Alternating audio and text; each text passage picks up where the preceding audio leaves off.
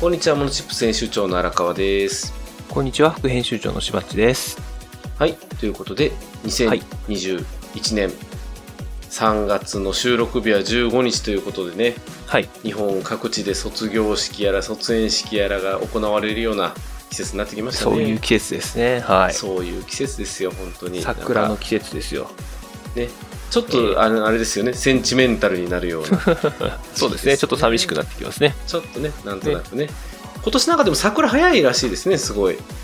そうですね。早いですね。ね、もうなんか広島かどっか開花したんでしょう、確か。おお。なんかちょっとね下手したら近況入学式の時なんかね、はい。見れないんじゃないかな。あ、散ってますね。入学式きっとね。ねえ、そ多うだ分ね。うん。はい。で、近況近況近況。はい。久しぶりに出張したんですかめっちゃ話巻きたがってるじゃないですか、島地 いやい。や、巻いてない ですよ、全然。いやね、あそうそう桜といえば近況なんですよ、僕は。どういうこと まあいいですけど、はい。あのそうそうそう先週ちょっとね展示会があって東京出張を3日ほどして4日間かなしてきたんですけれども、あの我々ずっと関西にいるのでこの東京の感じっていうのがよく分かってなかったんですけど、はいなかなかタフですね、うんタフタフどなういう状タ況フ、どにういうあ意る味なんなですか、とタフって。いや街がねもう本当8厳しい時になったらあのあはいはい。なんていうの駅前の放送がなんかこう広角機動隊みたいな感じ わかんねえな。いきなり高額機動隊か。なんかね、うわーってこう放送でもうんう新型コロナウイルス感染拡大予防のため早く帰りましょうみたいな感じのやつが延々と流れてるとかねああまあでもこっちもそんなもんですよねでもね9時はいやまあでもそうだけどその放送しないでしょあんなあガンガ放ン送はないですねそうでしょガンガン駅前で放送されててほんでビブスを着たおっちゃんたちが立ってみたいな、はいはいはいはいうわ監視されてるわーと思ってなんあかそんな感じなのすかごいそんな感じそんな感じそうこっちは9時ぐらいにご飯食べに行こうとしたらテイクアウトしかできませんっていろんなところで断られますけどねうん、まあまあそんなもんでしょうん言うて、うん言うていやなんかね物々しかったですよすごいへこんなことしとったらあかんなっていう感じになりましたけどまあまあはいではいもはいそれでもやっぱりねお仕事をしに来る方もやっぱり多かったのでうんうーんやっぱ東京が始まらないことには日本始まらないよねっていう感じは改めてまあまあそうですよね意識してもらったかなというとそうだよころねではありますね、はいでしばっちは、えー、とこのアルクエストに参加してみてアルクエストって何ですかこれこれねあのいろんな公園でイベントやるんですよアルクエストっていうであウォークの歩くねはいはいはい、はい、そうですそうです歩きながら、お宝探しみたいな感じでポイントごとに問題があって、その問題を全て解いたら簡単な商品がもらえるっていうオリエンテーリングそういうイベントなんですよそうですそうですそんな感じですねへーでこれでえっとね向こう、えー西向こう公園はい向こうの層の北の方の公園に行ったんですけどうんそこでもうあの桜がつぼみになってでもう開花しそうでしたっていう話ですよああなるほどここにつながる ん ですよあそうでそ近況を早く言いたか先っに言いたたかそうじゃあ僕早く言わせてくださいって言えばよかったのいやにいや、決してね、湧きたいわけじゃなくて ね、アルクエストの話をしたくて。なんじゃそらえアルクエストってどこ主催なんですかいや、主催わかんねえなアルクエえスそうト、なのちょっと、ちょちょっと調べますね。えーどっかの会社だと思いますけどね。えななんかで見つけたんですかそのツイッターかなんかで学校でもらってきたのかながアルクエストのやつを。そうもらってないですか、う系ね荒川さんはのといこ。はいまだなんか見てないそんなのはうーんそうそう、アルクエスト in 兵庫ってやつですね。へえ兵庫県だけなのかもしれないですねひょっとしたらねああ、どうなんでしょうね。よそでもやってんのかな。うーんまあまあそんな感じではい。で、結構楽しかったですよ。1時間半ぐらいずっと歩いてたのかな。家族でそうです、そうです。ああそれはいいですねなんか運動家にもなっ族て意外と行かないですねおっさん一人でこれやってたらちょっと ちょっと怖い感じになる確かに確かに確かに、うんそっかわかりましたまあまあそんな感じでそうそんな感じ桜をねですはい迎え入れようとしてるわけですけれども、はい、まあねこう春ということで新しいね、ビジネスとか事業とかっていうのを考えてる人たちも多いかなと思うんですけれども、えー前々回のしばっちの本の中にも出てきた考え方っていうところの中で、はい。えーっとビジネスフレームワークビジネスフレームワークっていうところを、はいはいあのちょっといろいろ紹介したいのもありますっていう話をしたので今回私があの何個か抜粋してご紹介をさせていただきたいというふうに思っております。はい。よく使うの教えてほしいですね。そうですね。はい、じゃあ番組説明の方よろしくお願いします。しばっち。はい。はい。この番組はビジネスの小技を紹介するメディア、モノチップスから生まれたポッドキャストです。毎週、あなたのビジネスがちょっと良くなるチップスを紹介していきます。紹介したチップスは Web マガジン、モノチップスでも紹介していますので、そちらもご覧ください。はい、じゃあ今週もよろしくお願いします。はい。よろしくお願いします。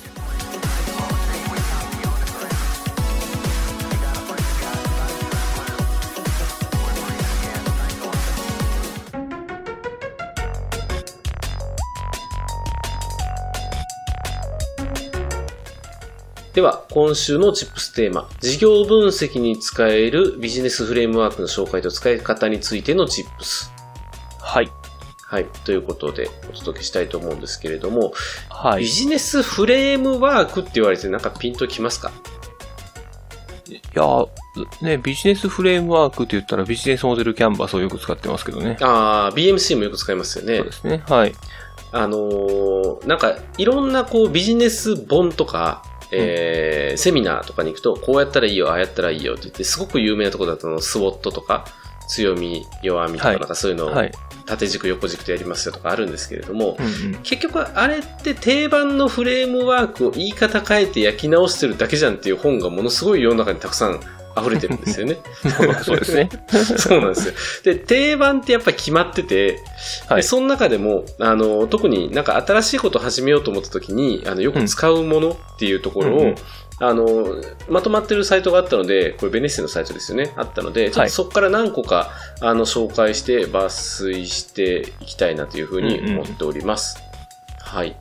で、まず1番目なんですけれども、えっ、と、はいペスト分析。ペスト。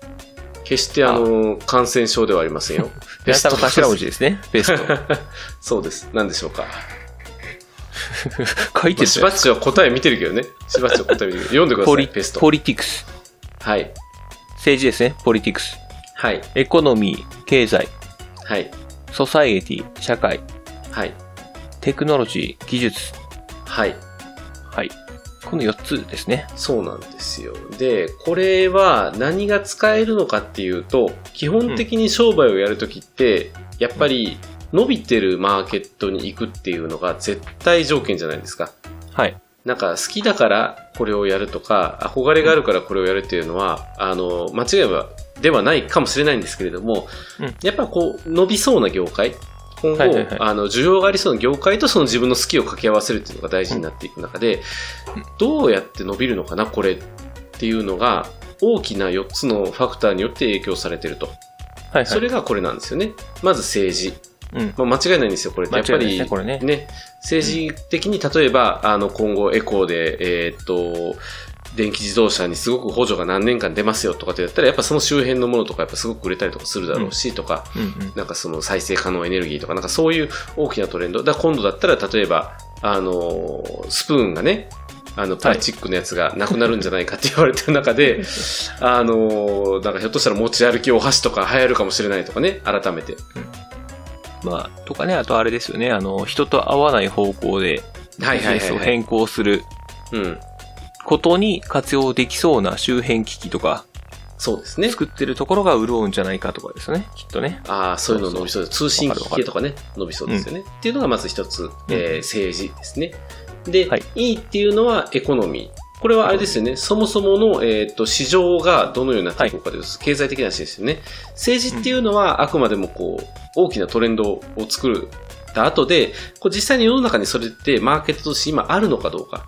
で、はい。ないんだったら今後、あ、生まれて伸びていくのか。あったとしてすでに先行のプレイヤーがいるのかどうかっていうところを見るのがこのエコノミーっていうことになってくるんですね。はいうん。で、次が、えー社会、はい。ソサエティのですね。どっちかっていうと、これはその、経済じゃなくて人間的なところを見ていくのかなと思うので、社会学的な話になってくるのかなと思うんですけれども、はいはいえー例えばその、なんかスマホアプリ作るとかっていう時に、社会的にやっぱまだ IT リテラシーが低い人たちが多いジャンルなのであれば、めっちゃわかりやすいアプリを作るだけでマーケットを取れるんじゃないかみたいな、なんかそういう分析もできる。うんで、これが最後がテクノロジー、技術ですよね。で、これらを掛け合わせて実現するための技術ベースのものがあるのかどうかっていうところですね。はい。はい。あここれれも自分、はいはい、どうぞ。はいはい。これってあの、外部環境を分析するための分析方法ってなるんですかああ、そうですね。そうです、そうです。はい。今世の中こんなことがあるから、自分の強みとか全く考えてないです、これは。はいはいはい。なんかその持ってるビジョンとかビジネスとかっていうところが外部的に、えー伸びる要素があるのかなっていうのを判断するためのフレームワーク。はいはいはい。はい。っていうふうに言えるんじゃないかなと思います。これがベスト分析。ペスト分析。析。はい。ぜひ検索してみてください。PEST。はい。で、2番目が SWOT。これは有名なやつですね。だね、なんかいろいろ言われてますけどね、スウォットは役に立つという人もいたり、役に立たんという人もい たり。なるほどね。だからこれは内、さっきのは外部環境のみだったんですけど、まあ内部環境、外部環境というふうに分けて、まあ強み弱み、自社の強み弱みを書きましょうっていうのがストレングスとウィークネスで、えー、スウォットの S と W。で、O と T がオポチュニティとトリートか。オポチュニティが機会、トリート脅威ですね。だから、競合の、に対する、その機会があるのかどうかっていうところと、それに対するなんかマイナス要素があるのかどうかっていうところ。はい。さっきのペスト分析はこの O のところをより深掘りしたようなイメージかなっていう、そう、そうか、そうですね。うん、気がしますね。っていうふうに、こう、フレームワーク同士って結構つながってるんですよね。ななんか、こう、これだけやったら勝ちとかっていう感じじゃなくて、全部の兼ね合いっていうのが大事になってくるのかなと。であまり一つの固執せずに使っていけばいいんじゃないかなというふうにはうんうん思っております。で、三つ目が CVCA。これ初めて聞きましたね。CVCA。カスタマーバリューチェーンアナリ、アナリシスか。アナリシス。はいはい。で、バリューチェーンンってよく言いますよね。はい。あのー、商品が生まれて、どこを経由してどう届くみたいな感じの、このマップみたいなことを言うんですけれども、いはいそれをあの矢印で結んで、えー書いていくと。ちょっとだから PMC と似てるところがあるかもしれないですね。絵を描いていくわけですね、これも。そう、絵を描くっていう感じです。で、えっ、と、関連を、バリューチェーンを分析するためのものか。はいはい、はい。そうそうそうそうそう。お客さんとそこに提供するまでの流れを図にしたもの、うんみたいなイだかメージでらす、かね。下にね、改めてバリューチェーンって最後にやるんですけれども、なんかそれのもうちょっと広くっていう感じですよね。自社だけじゃなくて、すべて関わる人たちを書く。という意味で、では、うん、ちょっと BMC っぽいかなっていう気もしはまいはすいね。ははいい。なるほどね。これが CVCA。はい。その次が、えーっと、これ2つまとめて紹介したんですけど、アイドマとアイサスってやつ。あーなんか一時期よく聞いてた気がする。広告業界の人は好きですね、これね。アイドマうん挨拶ってやつは。うん。消費者の購入決定プロセスを表すフレームワーク。なんかこう、ちょっと聞き飽きたからもういいんじゃねみたいな感じになりがちなんですけれども、やっぱりこの2つを見てないと売れないものが。うんでお客さんはどこでものを知るんだろうと。で、お客さんはそこからどういう関心を得て、欲しいなと思って記憶して買ってくれるかっていうところ。うん、になってくるのかなと思うので、アイドマっていうのは昔ながらのオールドメディアでやるテレビとか雑誌で認知させて興味を持ってもらうというやり方で、挨拶っていうのはそれからあの検索とか、えー共有とか、うんえーサーチとシェアが入ってるんですよね、これ。はい。あっていうふうはいにはい。アイドマ、アイサス。そっかそっか。アテンション、インタレスト、デザイア、メモリー、アクションがアイドマ。で、アテンション、インタレストなんとか、サーチ、アクション、シェアなんですよ。はい。うん。だから今は、欲しくはいはい。欲しくなるか、検索するか。かそう。はいはいはい。なるほどね。うん。で、このシェアシェアっていうところまでを意識したものづくりをした方がいいですよと。だからシェアした後にくなるものか。そうそうそうそうそうそう。 目立つものそういうのですよそう、かっこいいもの。そうですね。っていうのが、アイドマ挨拶になってくるのかなと思います。はい。まあ、例えば、あの、レビュー用のカードを1枚入れとくとかね、なんかこう、インスタグラムでこう、投稿してくれたら何かをプレゼントしますとか、そういうキャンペーン貼ってるのもこういうのの一環ですよね。ようありますね、本当よくあるよくある。うん。はい。で、最後が、えーっと、バリューチェーンでですね。バリューチェーン。はい。はい。これね、結構深掘りすると面白いところなので、じっくりお話ししていければと思うんですけれども、自社の活動を主活動と支援活動の2つに分けて、それぞれの過程でどのような付加価値が生まれてくるかを可視化して、主活動の効率化と競合他社の差別化につなげるようなフレームワークはいはいはい。っていう言い方をしてます。主に下みたいな図を書くんですよ。えーっと、はい左から右に矢印が流れるようにして、段階を経ると。はい。で、えー例えば、えー商品を作ってる製造業のメーカーだったら商品を企画します。で原料調達します。うで、ん加工して製造します。で、出荷して販売という流れになって。で、それとは別の下のところで、えーっ、と、社内インフラ整えたりとか、人事労務をやったりだとか、うんうんううんん。技術開発をやったりだとか、調達をやったりだとかっていうのが出てくると。これに人をプロットしていくんですよ。はいはい。主活動と支援活動に人をプロットする。はい。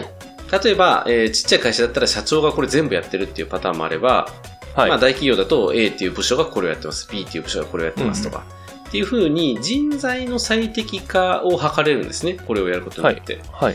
だから、あこの人はこれとこれとこれを兼務してるから、なんかバタバタしてるけど、これは実はこっちの仕事とくっつけてやった方が本当はいいよねとか、なんかそういうのの分析をするのにも役立つのかなというふうに思ってますね。はい。はいはい。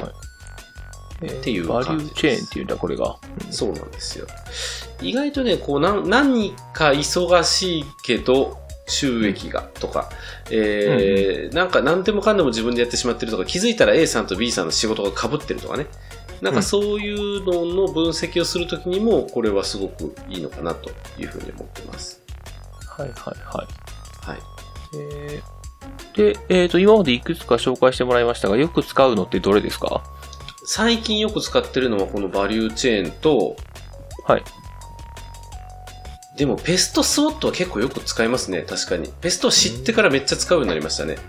うんうんうん。うん、なんかやろうとしてることが儲からなさそうだったらやめとこうぜっていう方向性にやっぱり持っていくっていう意味でも、まあ、今後こういう流れあるよねみたいな話と必ずくっつけるようにするっていうのはしてますね。そうですね。そっかそっか。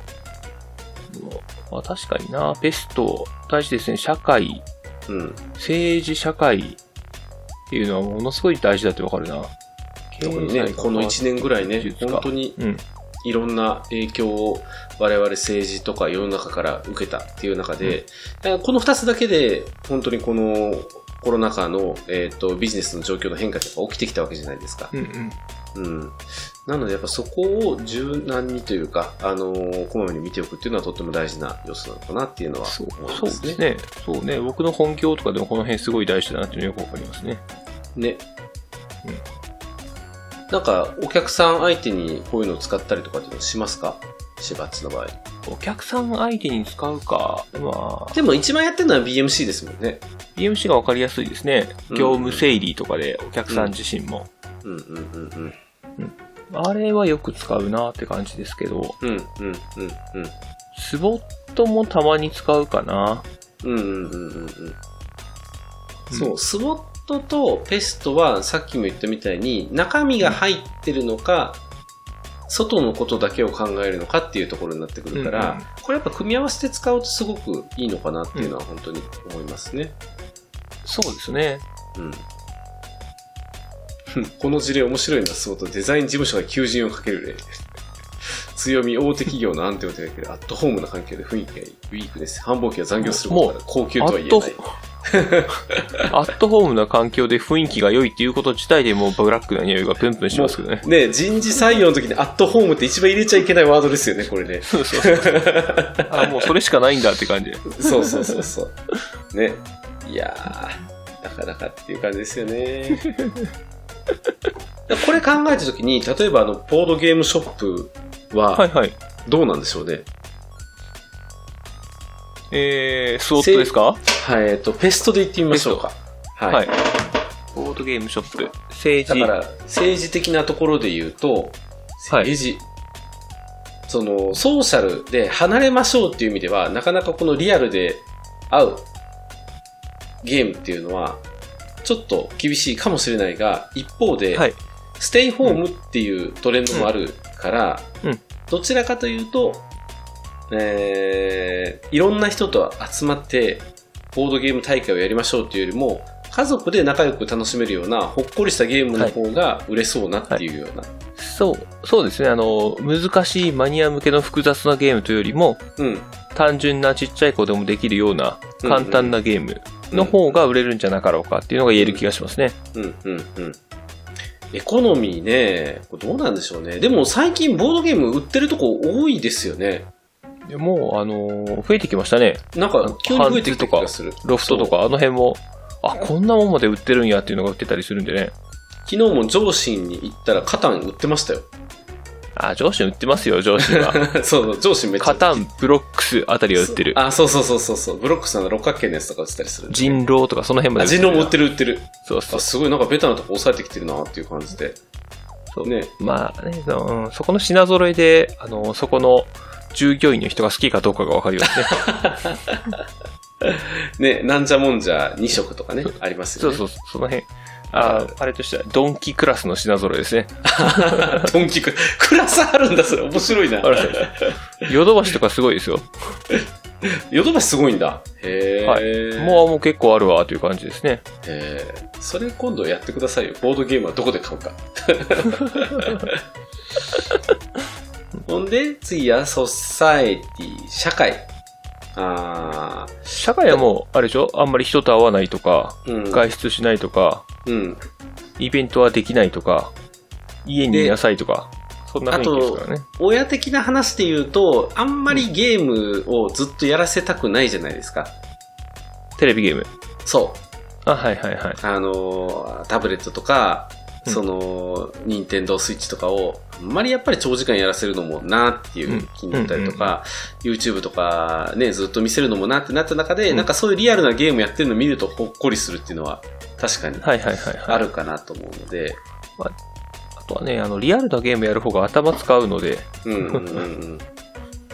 賢くなる気がしますね。リアルなゲームだけど、一人で楽しめるものとかうん、もう欲しいかな。なんか、ルー結ビックキ局、ューブとかでしょそ、そこ、そうなってくるか。なんかないですかね、ルービックキューもブうちょっと。パズルとか。あのー親がずっと見てないとしんどいじゃないですか。見てないといけないやつは。うんたまには。はそういうのも一緒にやってもいいと思うけど、一人で勝手にやってくれるアナログゲームって欲しくないですかああ、まあでも達成感があんまりないからな、一人でやっても。なんいかこことはないと思いますけうあの、ど。形見のみたいなやつとか、ああ、あれか。はいはいはいはあれい。とかね。そうですね。うん。こんなやつとかね。ああ、それね。チョコレートパズル。これこれはいはい、はい。チョコレートパズル。ズル。ありますね。とかね。まあまあ、そんなんでもいいんじゃないかなと思いますね。うんうん。あとはテクノロジー、技術。なんか技術面で言うとね、あのーまあ、いろんなゲーム作りやすくなってるっていうのもあるし、まあ、インフラ的にはネットショップとかでも買えたりするし、うんうんさ。っき言ったみたいに、あの、家電量販店とかいろんなとこでも買うことができるようになってるし、まあ、技術面で特に障害はないかなというはい。そうですね。印象が起きますね。はい。いいじゃないですか、そういうお一人様ゲームとか、ご家族で楽しめるゲーム専門のショップとか作ったらいいかもしれないです よ。まあ、そうですよね。トレンドに乗ろうと思ったらね。か、うんね、ちょっとやりたいところとずれてくるっていう話ですからね。そこをだからどうすり合わせるかですよね、本当に。うんうんうん。なるほど。っていうことです。はい。 ということですね。ボードゲームをペスト分析に当てはめてみた。そうそうそうそう。そんな感じですね。まあこういうふうにやっていくとね、なんかこの、うんうん。やりたいことをやってみて実際ダメだったみたいなことが、あの、多少なりとも減らせれるのかな。より勝つ確率が上がるんじゃないかなっていうような気がしております。そうですね。負けるとこに突っ込もうとはならなくなりそうですね。そうそう そう。そういう少なくとそもういうのが大事かなというので、ちょっとでも勝率を上げるために使えたらなというふうに思っております。勝つと思って突っ込んで勝てるかわかんないけど、負けると思って突っ込んだら多分負けますもんね。そう。負けに不思議の負けなしですから。うん勝ちに不思議の勝ちありですけどね。すごいな。誰かの言葉じゃない ですか。 そうですよ。はい。ということで、今週のチップステーマ、えー事業分析に使えるビジネスフレームワークの紹介と使い方についてのチップスでした。はい。はい。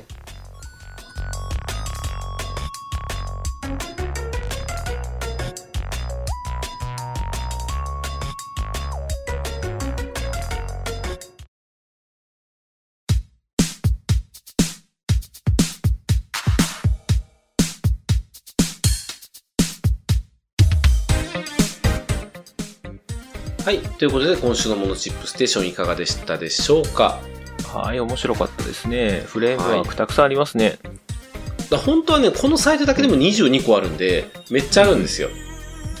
で、なんか似たようなやつもあったりとか、内容被ってるなっていうのもあるんですけれども、まあ、比はい較は的いその事業分析とか、なんか自分がなんかしたいなって思うことをどう世の中と結びつけていくのかっていうのに必要なものばっかりチョイスしたっていう形になってまますあのでも多分、い最初は1、2個得意なものを見つけて、それを使いまくるってことがいいですよね。あ、それは言えてますね。言えてる言えてる。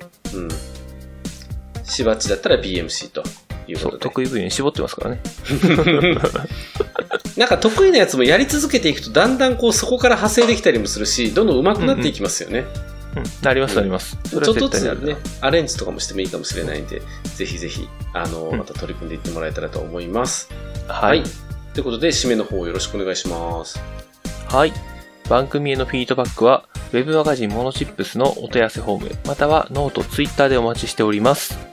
はい。ということで、い今週もお送りしましたのは、モノチップ編集長の荒川と、副編集長のしばっちです。はい、じゃあありがとうございました。は、はいありがとうございましまた来週。また来週